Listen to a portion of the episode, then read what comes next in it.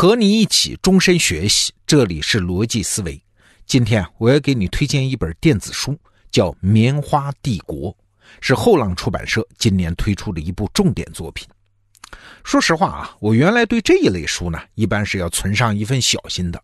为啥？因为他拿一个物品当书名啊，《棉花帝国》，这很容易就变成一堆资料的杂凑。表面上知识丰富，但是看完了往往留不下什么印象。哎，但是这本斯文贝克特的《棉花帝国》不一样，我看完了之后是真有惊喜。为啥呢？因为他解答了一个很重要的问题啊，就是一个国家的现代化历程，它到底是怎么启动的？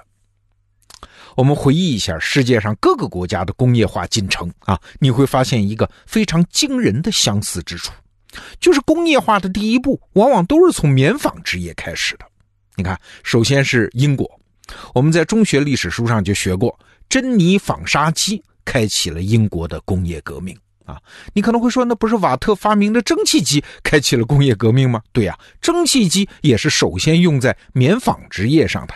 所以，第一次工业革命的核心技术是蒸汽机，但是核心产业呢？哎，即使是当年的英国，它也是棉纺织业。咱们中国也是一样啊。一九三零年代啊，中国最发达的工业城市上海，支柱产业是什么？棉纺织业。那日本的工业化呢？同样是从棉纺织业起步的。一八九零年，日本从棉纺织品的进口国就转成了出口国。到二十世纪初的时候，日本已经成为世界棉纺织业的强国。丰田公司我们都知道啊，造汽车的，但是最初其实是造棉纺纱机起家的。他的创始人叫丰田喜一郎的父亲丰田佐吉，是日本有名的纺织大王。其他国家，什么欧洲的德国、法国、亚洲的印度等等，在工业发展的起步阶段，无一例外都率先发展棉纺织业。那么，请问这到底是为啥呢？这个问题啊，看上去很好解释，棉纺织业嘛，轻工业，投资门槛低，技术门槛也低，而且衣食住行中的衣大家都需要，所以就率先发展起来了吗？这有什么好分析的嘞？哎，事情没有那么简单啊！你想，轻工业有很多种啊，为什么偏偏棉纺织业率先发展呢？衣食住行都很重要啊，那为什么像粮食加工业或者是建材业没有成为各国工业化的第一步呢？打个比方，自行车那也是英国人在十九世纪发明的，那为什么这种可以解决无数人交通问题的新产品没有像棉纺织业那样成为英国工业革命的核心产业呢？哎，你看这个问题有趣吧？今天我给你推荐的《棉花帝国》这本书，就非常精彩的解释了这个问题。这本书的分析啊，是从一个很多人忽略的事实开始的。你想啊，虽然棉纺织业是英国工业革命的核心产业，但是你想过没有啊？英国本土它并不出产棉花呀。棉花是一种亚热带作物啊，英国那么冷，还经常下雨，日照也不足，种不了棉花的。不仅是英国啊，欧洲大部分地区都没法种棉花。那本地不出产棉花，自然也就没有棉纺织业啊。所以工业化之前，英国人要用棉布，主要得靠进口嘞。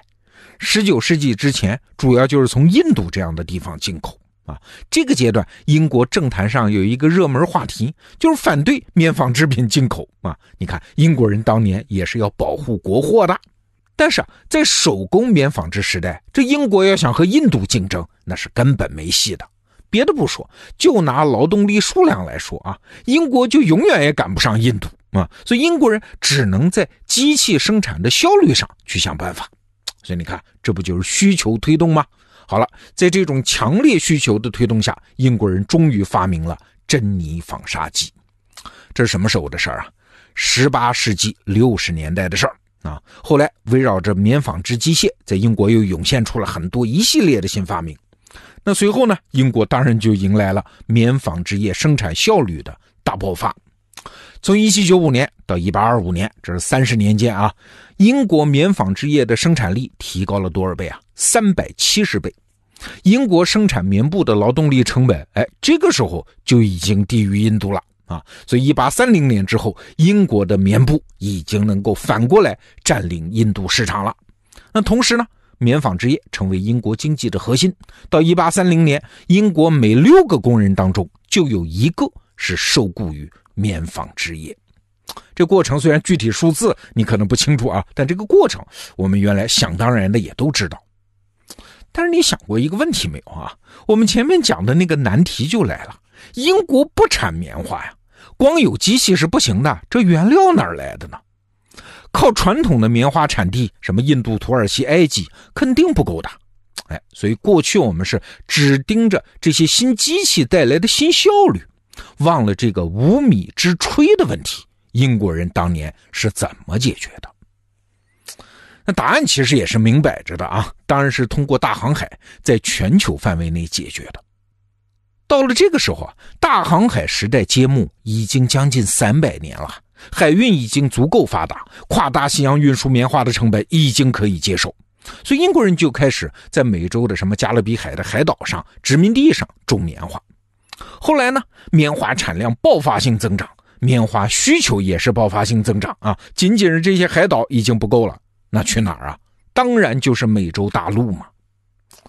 美洲大陆上种植棉花的条件更好啊，尤其是南部啊。那说到这儿，你就可能想起了那个著名的贸易黑三角。哎，你看这个三角形是怎么画的啊？把棉花从美洲运到英国，把棉布从英国运到非洲殖民地，把非洲殖民地上的黑奴从非洲运到美洲。啊，棉纺织业这个全球分工的大机器就这么轰隆隆的运转了起来。那听到这儿，你可能会说，这有什么了不起啊？不就是换了个地方种植和采购棉花吗？运输距离远一点而已，和原来有什么区别嘞？哎，区别很大的。你想啊，原来印度也好，土耳其也好，埃及也好，这些地方种植棉花，它都是小农经济的种植方式。啊，那个种植的面积、产量、投入的资源，都是多年沿袭固定下来的，是传统农业的一部分。最大的特点是什么？就产量的弹性非常小啊！你想啊，一家小农啊，家里假设他有几亩地吧，种粮种菜的土地总是要优先保证的吧？那剩下来的种棉花，棉花产出了之后，也是自己纺织成布料自己穿。就算有剩余的卖到市场上，数量也不会太多，更不会随着机器的改进迅速的扩大产量。而英国哎，那么多棉纺织机械啊，那像巨兽一样要吞噬棉花的，靠小农经济不靠谱啊。但是你想，英国人在美国南部的棉花田那就不一样了，看起来这也是种植业，是农业啊，但它其实是一种更像工业的种植业。你想，在美洲大陆那一望无际的棉田里面，这庄园主啊，他只要确定了种植计划，在土地上投入足够多的黑奴就行了。因为这些奴隶对他们来说，他不是人呢，他就是一种资产啊，和农具没有区别。然后这些庄园主就等着收获就行了。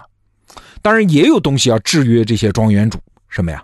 不是土地，不是土地上的人，而是整个国际市场。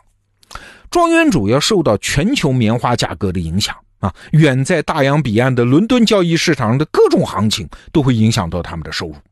所以这些庄园主的行动方式是什么呢？典型的工厂主嘛，他不是农民嘛，对吧？预期棉花涨价，他们只要多买黑奴，扩大种植面积就行了。那反过来呢？如果预期棉花价格要跌，那就收缩种植面积喽，多余的黑奴卖掉就好了。所以你看，这是不是像工业啊？生产是高度可控的，是可以根据市场需求灵活调整的。这种工业化的种植业才能够匹配上英国本土那些机械化的棉纺织工厂啊，而传统的农业几乎不可能做到这一点。好了，明白了这个背景，我们可以来回答今天一开始提出来的那个问题了：为什么各个国家的工业革命总是从棉纺织业开始啊？哎，《棉花帝国》这本书解释的答案是。只有棉纺织业可以做到两件事儿啊。第一，在那个时代的技术条件下，打造出一个遍及全世界的分工协作网络；第二，只有棉纺织业可以把小农经济摧毁，把种植业工业化，把所有的人口都慢慢的卷入到这个全球协作网络里面来。所以你看，一个新事物很伟大，我们经常只看得到它本身的进步。就拿棉纺织业来说啊，什么机器又改进了，效率又提高了等等，我们往往只看得到这些。但是，它之所以能在人类历史上有那么大的影响，哎，我们一定要往它身后看啊，直到我们看到它导致人类社会结构的沧桑巨变，我们才算是真的看懂了它。好，《棉花帝国》这本书里还有一个有意思的话题，明天我们继续聊。那这本书的金牌版电子书已经给你准备好了，打开这个音频的文稿，或者到首页搜索，你就能看到它。逻辑思维，明天见。